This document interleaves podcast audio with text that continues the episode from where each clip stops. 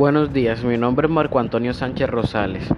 Hoy voy a leer el capítulo 5 de la obra Cuando conversas con la mar.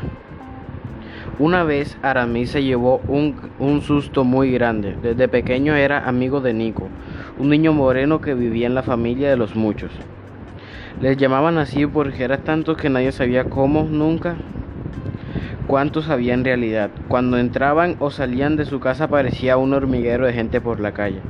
La abuela de Alamí solía decir, esos, esos tienen hijos como los curieles. En verdad, Nico tenía tantos hermanos que a veces Aramis sentía un poquito de envidia para él. Nico era también como un hermano. Iban juntos a la escuela, jugaban a las bolas, a las escondidas o a cualquier otra cosa que se les ocurriera. Cuando se hacía de noche, la mamá de Nico se paraba en la puerta de su casa y como una gallina comenzaba a llamar a grandes voces a su hijo. Martica, Manolito, Nico, Robertico, Luisita, Ileanita, Cucucita, Tontito. Eran tantos que no tenía para cuándo acabar. A veces se confundía con el que reguero de hijos y repetía algún nombre dos o tres veces.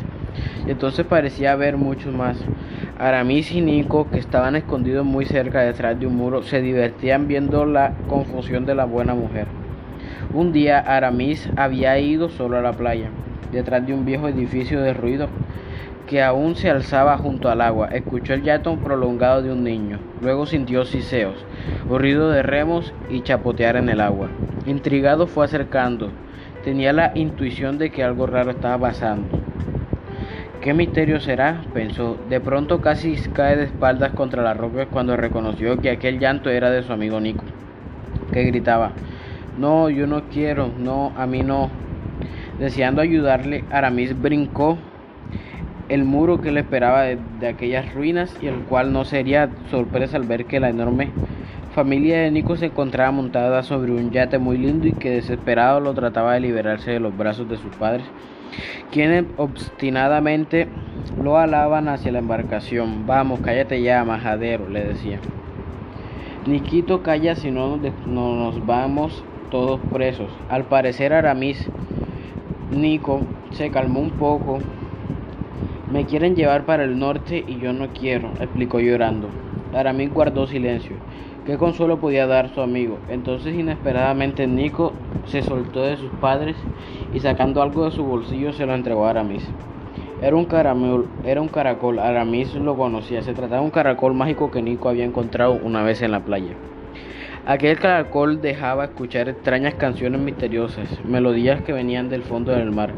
Cuando le dejó el caracol en las manos a Aramis, Nico pareció quedarse sin fuerza. Ese fue el instante que aprovecharon sus padres para cargar con él y sumergirlo en aquel bote que iba lleno de gente. Aramis vio en sus ojos tristes diciéndole adiós en silencio. Aramis vio alejarse el barco sin poder distinguir a nadie, sino solamente reguero de cabezas, brazos, piernas, que se fundían en un brazo en un adiós.